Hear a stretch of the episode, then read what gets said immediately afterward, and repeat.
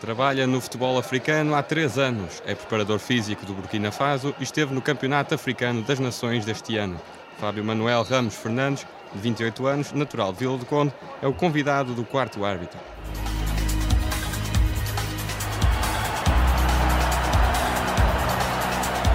Quarto árbitro.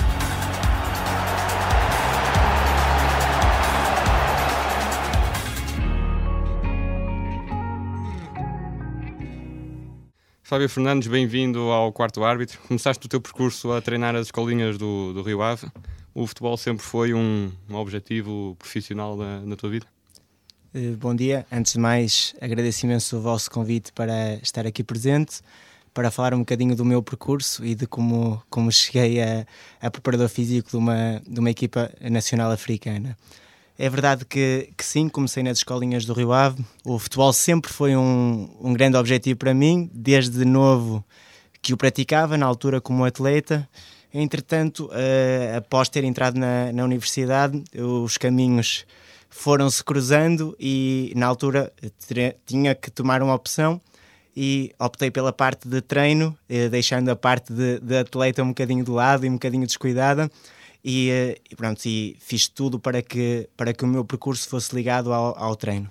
E começaste pela, pela, formação também com a ideia de começar pela base para ir adquirindo todos os conhecimentos até chegar a um nível Não, mais uh, superior. Eu acho que quem está por dentro deste, deste mundo, esse nunca é o objetivo. O objetivo é sempre chegar o mais rápido possível ao topo e a, e a profissional. Agora, uh, existe sempre uma oportunidade para entrarmos ne, neste, nesta, neste mundo e nesta, neste percurso.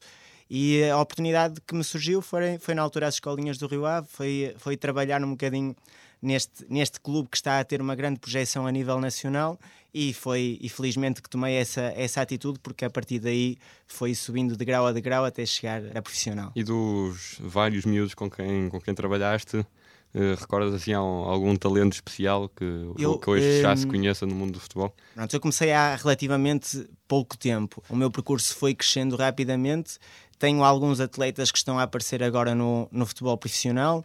Uh, tivemos o caso da semana passada do Pedro Matos que assinou pelo Braga. Temos vários atletas que foram meus atletas e com quem tivemos uh, grandes momentos e grandes vitórias que assinaram um contrato profissional com, com o Rio Ave, mas uh, a um nível elevado ainda não temos, ainda não tenho um atleta que realmente tenha marcado a minha, a minha etapa desportiva. Fábio, em 2012 passaste adjunto do Alfredo Lapa uh, no Sub-17 Rio Ave. Que diferenças notaste ao lidar com jovens um bocadinho mais crescidos? Estamos a falar de uma faixa etária um bocadinho complicada. Uh, quando comecei a lidar com atletas que são sub-17, é uma fase em que o atleta transita, está numa fase de, de puberdade e que eh, já tem uma, uma ideia muito própria, já tem uh, uh, alguns caminhos traçados, uns mais desenvolvidos que outros, e nota-se que nós temos que ter algum cuidado na forma como lidamos com ele e na forma que os, que os motivamos. Mas isso trata-se essencialmente da nossa, da nossa personalidade. Um treinador tem que ser um líder, tem que ser um motivador,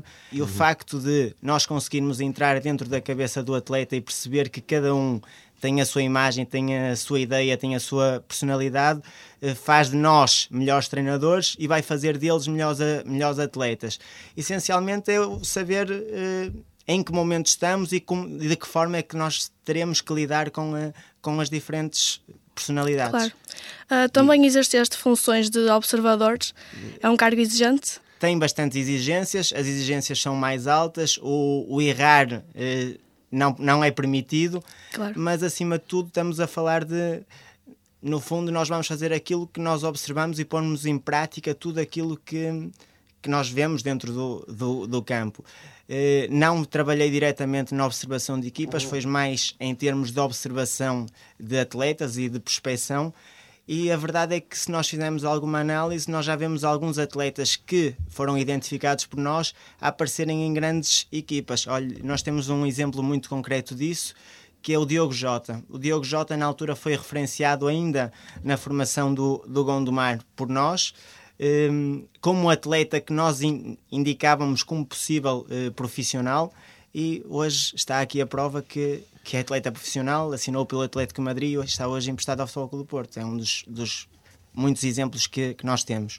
Sim, a parte da, da, formação das equipas, a área do, da observação e do scouting continua a ser a principal fonte de, de procura de jogadores, numa altura em que as equipas também não têm tanto dinheiro assim para gastar na o, compra dos mesmos. Hoje em dia já começa a ser muito mais complicado, porque o mundo do futebol foi muito invadido por agentes esportivos. Eh, todos eles eh, querem ganhar dinheiro com isto e querem fazer vida do futebol, porque o futebol é uma é um, gera milhões e então todos sonham em, em que a qualidade de vida eh, suba.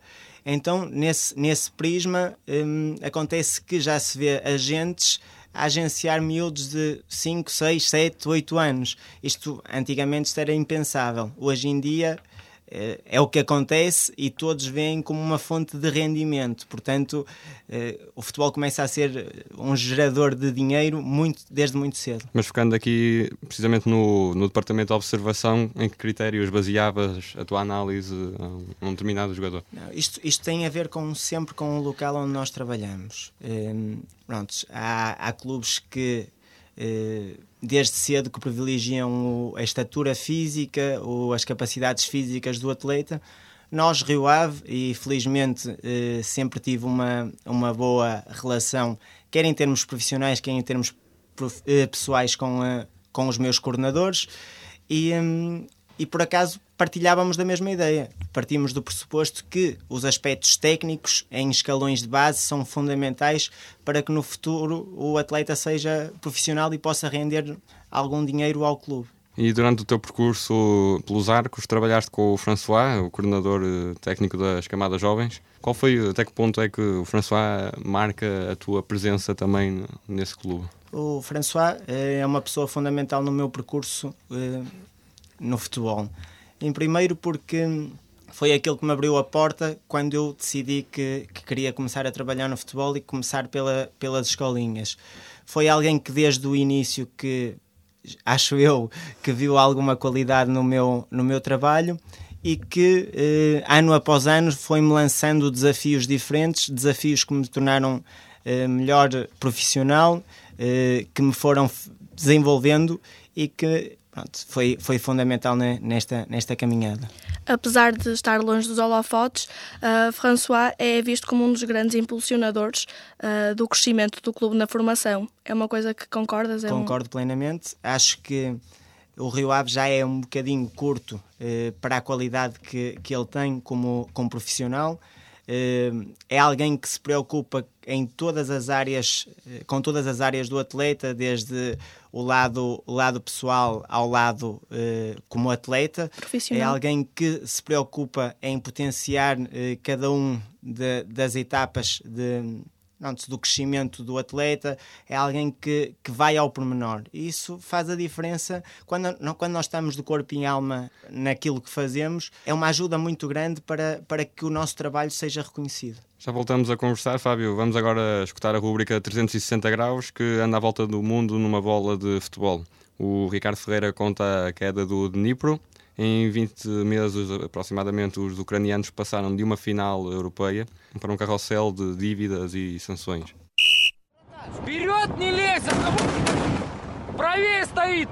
Quase três anos de uma guerra sem fim à vista.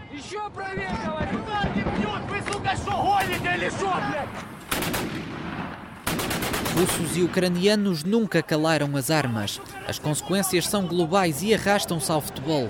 Vários clubes sofreram com a instabilidade na Crimeia. O Dnipro é um deles.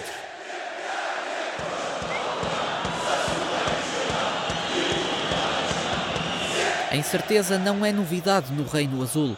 Criado por operários, o Dnipro teve de se reinventar com a ordem mundial. Do colapso da União Soviética para cá, os guerreiros da luz nunca mais ganharam títulos. Escreveram sim um conto de fadas na Europa do futebol.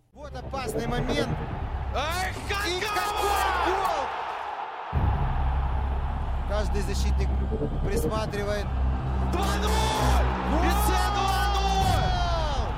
Руслан Ротань. Ось щойно Алехандро Домінгес як розрізав нижню передачу. O caos civil obrigou Dnipro a disputar os jogos caseiros em Kiev. Mesmo a 400 km de Dnipro-Petrovsk, o clube atingiu a final da Liga Europa em 2015. Primeiro sobreviveu a um grupo com Inter de Milão, Saint-Étienne e Karabakh. Depois, eliminou o Olympiacos, o Ajax, o Clube Bruges e o Nápoles nas eliminatórias. Os ucranianos só tropeçaram na partida decisiva frente ao Sevilha.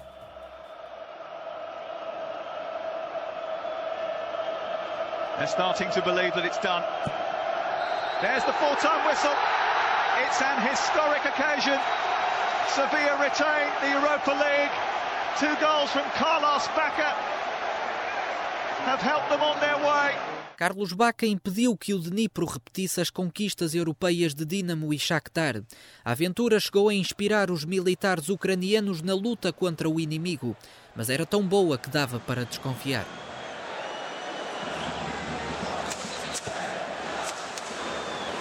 20 meses depois, os azuis lutam por não descer de divisão. As más notícias apareceram logo a seguir ao duelo de Varsóvia. A maioria dos jogadores saiu, incluindo o português Bruno Gama, o driblador Konoplyanka e o matador Kalinic. Da equipa finalista restam apenas oito jogadores, onde o capitão Rotan é o mais conhecido. Mas os problemas não acabam no relevado. No ano passado, a UEFA afastou de Dnipro das provas europeias por dívidas a terceiros. São os reflexos da gestão desastrosa do oligarca Igor Kolomoisky, cujos dinheiros foram afetados pela crise da Crimeia. À partida, o clube minimizou estragos com o terceiro lugar no campeonato. Esta época, os alarmes duplicaram.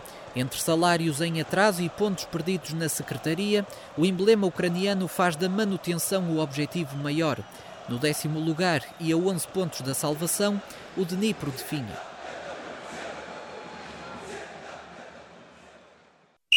Muito bem, estamos de regresso à nossa conversa em estúdio. Fábio, chegaste à Tunísia em abril de 2015. Como surgiu o convite do Sfaxian? tudo tem a ver com aquilo que nós fomos, fomos vamos fazendo no nosso percurso. Eh, na altura estava nos Juvenis do Rio Ave, tínhamos acabado de fazer uma história, eh, tínhamos eh, pela primeira vez o Rio Ave tinha estado numa fase final do Campeonato Nacional de Juvenis e hum, pronto, eh, através de um empresário que hoje eh, é meu amigo, mas que na altura não era, eh, recebi uma abordagem para trabalhar na altura, não na Tunísia, mas para acompanhar o Paulo Duarte no, no percurso dele no Gabão. Ele era na altura selecionador do Gabão e um, o seu preparador físico ia tomar um caminho diferente e pronto, através do, do conhecimento que ele tinha com o Pedro, eh, solicitou alguém com, com o perfil que, na altura, uh, essa gente achava que eu tinha.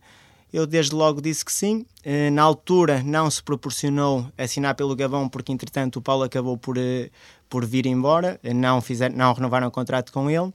Entretanto surgiu a possibilidade de irmos para o Alali para o Egito, já tinha praticamente me despedido do, dos meus atletas no Rio Ave, do meu coordenador, eh, também não se concretizou, acabei por continuar no Rio Ave mais um tempo até que pronto, acabámos por entrar na, na Tunísia. Foi fácil a adaptação a um país que pouco ou nada tem a ver com Portugal? Não. Em primeiro lugar, porque foi a minha primeira experiência fora do país. Eh, sou uma pessoa bastante ligada, com, com bastante afeto à família e, e foi complicado. Depois, porque entramos num mundo completamente diferente. Nós, quando estamos na formação, achamos que temos toda a pressão do mundo e que somos obrigados a ganhar, porque senão o nosso lugar está em risco. Mas, comparado com o futebol profissional, isso não existe, é falso. Eu agora confirmo isso. Hum, foi pela pressão de resultados, foi porque fomos para um clube em que era eh, obrigatório ganhar imediatamente, com um uma massa associativa muito, muito exigente, com um povo com uma mentalidade completamente diferente da nossa, e aí sim foi, foi complicado toda esta, esta adaptação, mas tudo faz parte do nosso, nosso crescimento. Uh, já referiste anteriormente que as relações humanas com os jogadores são bastante importantes. Em relação à Tunísia, mudou alguma coisa na, na relação que tinhas com os jogadores? Eh, não, um, acho que tudo é importante para que as coisas vão, uh, vão para bom porto.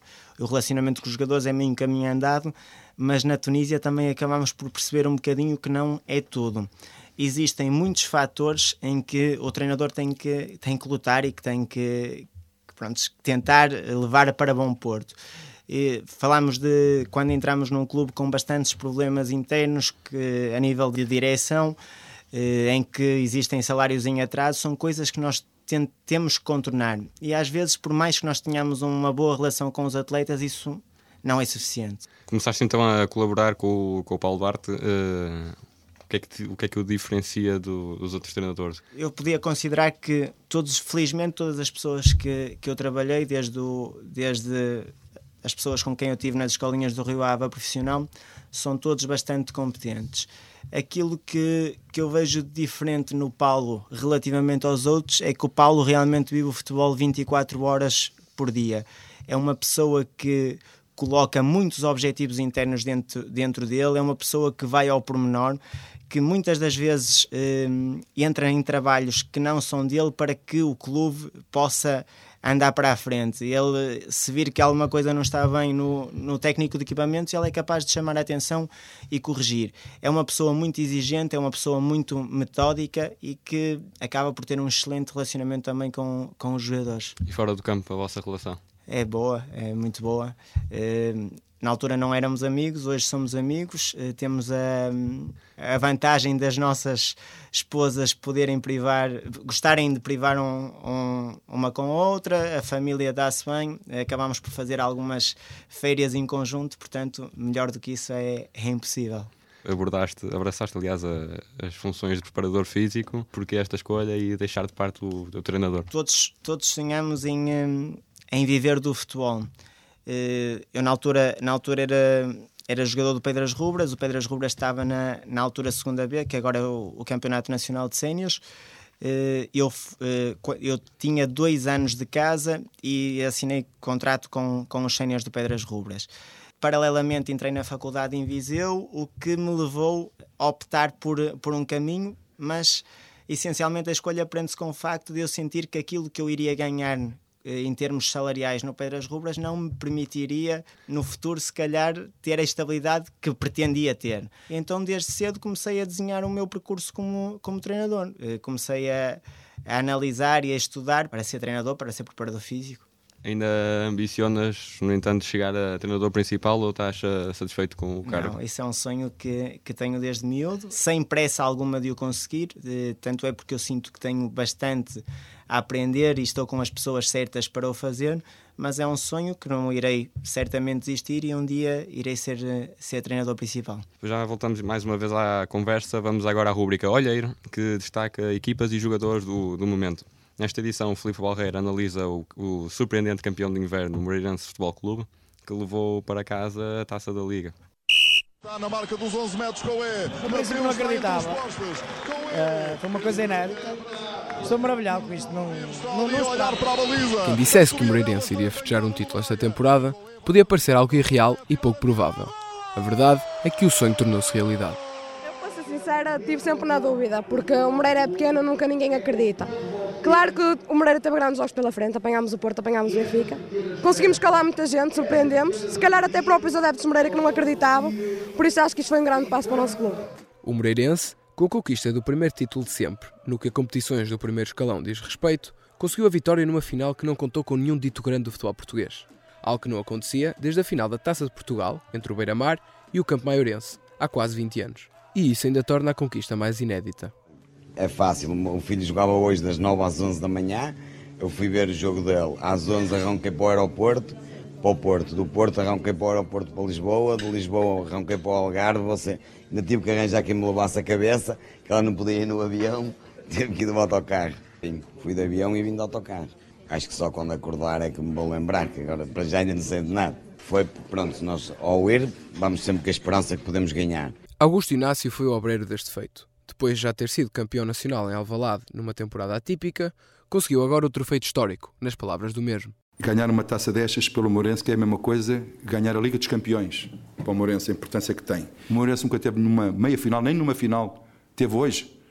São momentos mais que estamos a viver e isto vai perpetuar daqui a 40, 50 anos, olha, o Moreirense em 2016, 2017 ganhou a taça da Liga.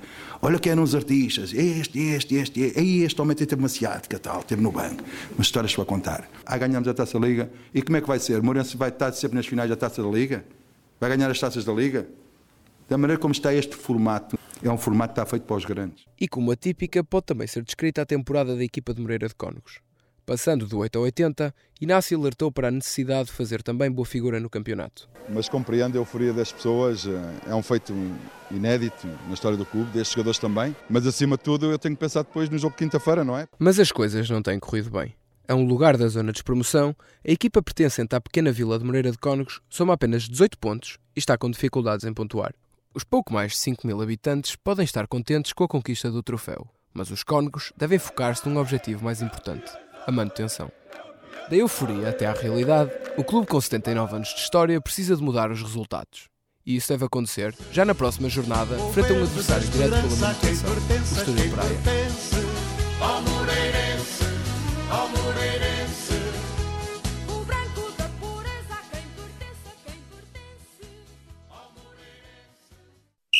Fábio, Burkina Faso fechou o pódio da, da CAN sem qualquer derrota uh, após 42 dias de, de, estágio e 6 jogos. Que balanço fazes desta, desta aventura pelo Gabão? Mais importante que isso, um, eu queria referir que não são. Uh, nós não fizemos simplesmente a CAN sem perder. Nós assinámos contrato em janeiro de 2016 e desde então a Burkina não, não conhece o sabor da derrota. Eh, acho que fizemos um percurso notável, mas de valorizar é aquele percurso que nos levou a, a estar presentes na CAN. Nós, nós chegamos à, à Burkina, como disse, em, em janeiro. Na altura, a Burkina encontrava-se numa situação difícil para, para se qualificar para a CAN no Gabão, um, estava três pontos atrás do Uganda. É uma equipa que está num crescimento brutal, no, com uma organização muito forte. Nós deparámos logo com uma dupla, dupla confrontação contra o Uganda. Uh, jogávamos na Burkina em março e logo a seguir, passado três dias, iríamos jogar ao Uganda. Sentíamos que esses dois jogos seriam decisivos para, para nosso desfecho, se iríamos estar presentes ou não no, uh, no Gabão. Acabámos por ganhar 1-0 um uh, em casa e fomos empatar 0-0 ao Uganda. A partir daí, nesse primeiro jogo, sentimos que a equipa ainda tinha alguns vícios que não alguns comportamentos que não eram do nosso agrado, eh, que teríamos que corrigir rapidamente. Felizmente, eh, eh, em três dias e após alguns vídeos que nós editamos e analisamos e mostramos aos jogadores, conseguimos corrigir alguns comportamentos que nos foram bastante úteis no Uganda e acabamos por por ganhar. Eu penso que esse jogo é o clique da, da nossa caminhada. A partir daí o grupo passou a acreditar que realmente era possível estarmos presentes no, no Gabão. A qualidade de jogo foi subindo de, de jogo para jogo e falávamos há bocado uh, de pressão. Uh, aí realmente existiu a pressão porque não havia hipótese alguma. Ou era ganhar uh, ou estaríamos eliminados. Eh, felizmente, eh, nessa caminhada, ia faltar em quatro jogos. O único empate que fizemos foi com um adversário direto com o Uganda, que nos foi útil. Acabamos a, a fase eh, de grupos qualificados com os mesmos pontos do Uganda, mas devido à dupla confrontação, acabamos em primeiro lugar. Uh, isso dá-nos acesso à, à CAN. A CAN foi, uh, foi simplesmente uh, fantástica. tivemos um percurso muito, muito bom. sentimos que a equipa de jogo para jogo ia crescendo e acreditando cada vez mais. Os jogadores iam estando próximos da sua forma física porque vivemos algum período de, de bastantes lesões, algumas dificuldades em formar um grupo eh, por causa de, de problemas físicos que, que, os atletas iam tendo no clube.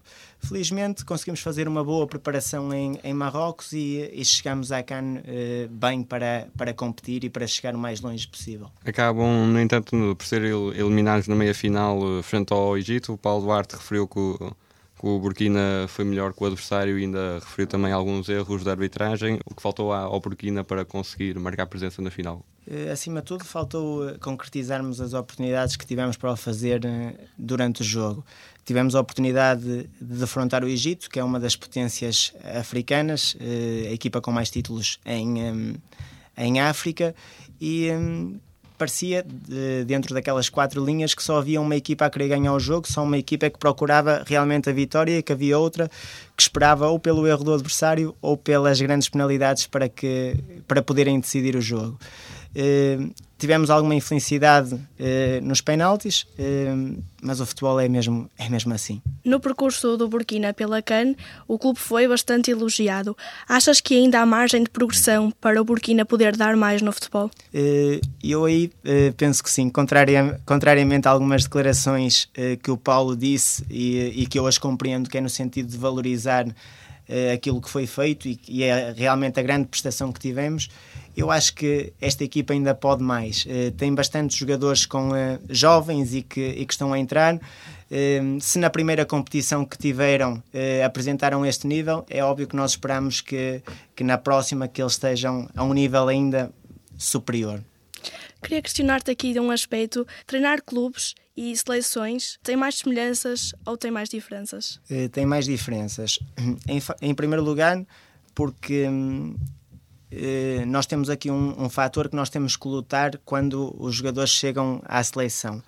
Porque normalmente, quando o jogador vem para um estágio de seleção, uh, a primeira mentalidade dele é que vem rever a família, porque vem para o país de origem, porque a maior parte deles trabalha fora, vem para. Um, para uma festa, vai rever amigos que já não via há muito tempo e que em diversos escalões de formação que foram trabalhando com eles, então é natural que quando cheguem que pensem que estão ali para para representar o país de forma digna, mas ao mesmo tempo para se divertir.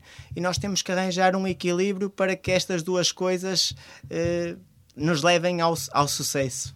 Fábio, recomendas algum talento desconhecido que se tenha destacado na CAN e que ainda jogue no continente africano? Uh, essencialmente o nosso guarda-redes Kofi uh, é um guarda-redes com 20 anos que fez, uh, antes, fez a, na fase de qualificação fez dois jogos por nós devido à lesão do Diakite, que já é um guarda-redes com 32 anos e que na altura teve uma lesão no joelho e que pronto, abriu as portas ao Kofi o Kofi eh, seguramente que vai ser um guarda-redes de topo e seguramente que no futuro vamos ver a jogar em grandes equipas. Eh, eu diria que que se calhar é dos melhores guarda-redes que, que nós o melhor guarda-redes que nós vimos no continente africano foi ganhou o prémio de melhor guarda-redes na Champions da África e é um guarda-redes que nos transmite uma segurança enorme que, que nós temos a certeza que no momento certo que ele nos irá dar o ponto que nos vai permitir a vitória. Para fechar o assunto da, da CAN e pegando na expressão que a Inês disse do talento desconhecido, uh, achas que esta competição deveria ter uh, mais mediatismo, mais acompanhamento do, do que tem atualmente, para, porque tem um jogador de grande qualidade e que muitas pessoas podem não conhecer? Concordo e discordo. Uh, concordo porque hum, se a FIFA e a CAF se organizassem de, a um certo ponto de permitir que esta competição se desenvolvesse ou se desenrolasse nas pausas dos campeonatos, como acontece como, como o europeu ou como o mundial, uh, eu acredito que aí o acompanhamento seria completamente diferente.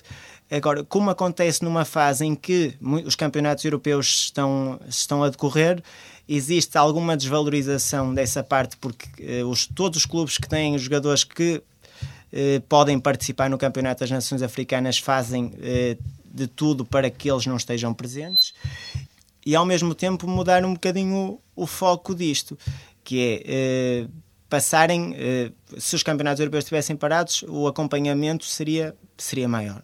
Para o ano teremos então o Mundial também da Rússia. O Burkina está à frente de um grupo com África do Sul, Senegal e Cabo Verde. O apuramento é uma, é uma obrigação ou uma esperança, digamos assim? Internamente, para, para nós técnicos, é uma obrigação. Nós queremos muito, muito estar presentes. Uh, o Burkina nunca esteve presente e sentimos que com o crescimento que esta equipa tem tido, uh, é bem possível. Uh, estamos em primeiro do grupo, estamos com os mesmos pontos da África do Sul uh, e penso que estes dois próximos jogos, esta dupla confrontação que vamos ter em agosto e setembro uh, deste ano com o Senegal, vai ser decisivo para para a nossa caminhada e para, para a presença no Mundial. E para terminar, o vosso contrato acaba no final da, desta qualificação para o Mundial. O futuro passa pela renovação ou experimentar outros continentes a longo prazo? Nós no futebol nunca sabemos o, o dia da manhã. Eh, nós, estamos, nós fizemos um percurso eh, notável desde que chegamos ao Burkina, mas também sentíamos que se a CAN não corresse de feição, que provavelmente após a CAN poderíamos ter eh, ter a, a porta fechada. Eh, não é o caso, felizmente as coisas correram bem, vamos recebendo algumas eh, propostas, nada em concreto para sair da Burkina, mas o futebol eh, nunca se sabe o dia da manhã, vamos desfrutar daquilo que estamos a viver na Burkina, vamos aproveitar aquilo que a Burkina nos deu de, de bom e o nosso próximo objetivo é ganhar agora em março já o primeiro jogo de qualificação para a próxima CAN eh, contra Angola e depois vamos, vamos ir vendo dia após dia e vamos, vamos vendo o que é que o futuro nos reserva. Obrigado, Fábio. Inês, antes de fecharmos o, o programa, vem aí a, a rúbrica Porto Sem Barreiras. O Fábio Gomes foi conhecer a equipa de Bóssia do Futebol Clube do Porto.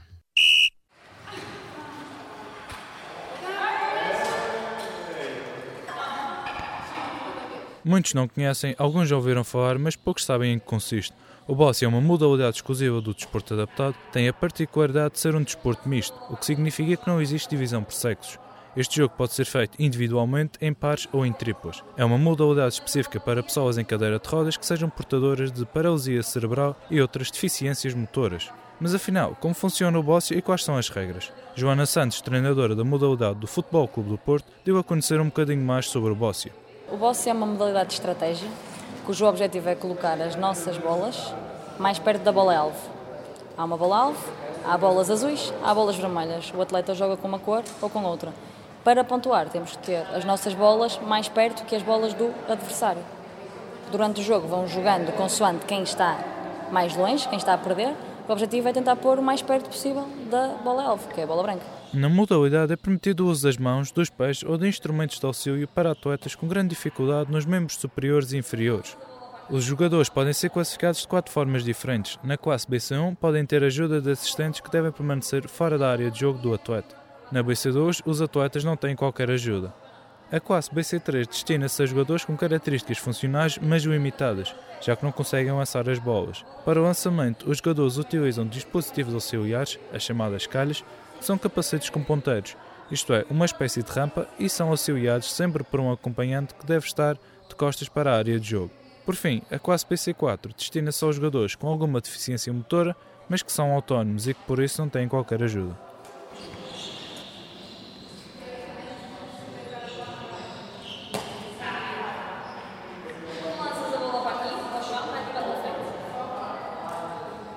O Bóssia é a modalidade mais premiada do desporto português.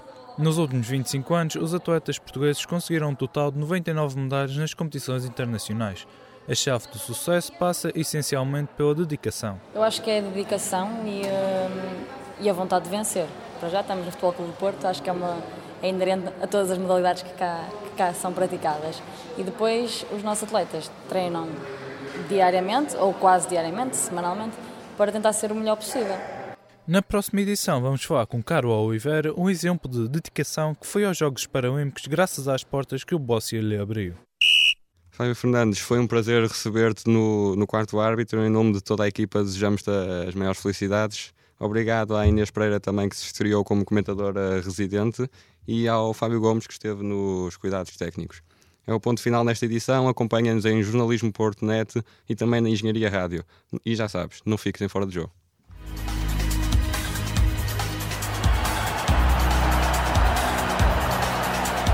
Quarto árbitro.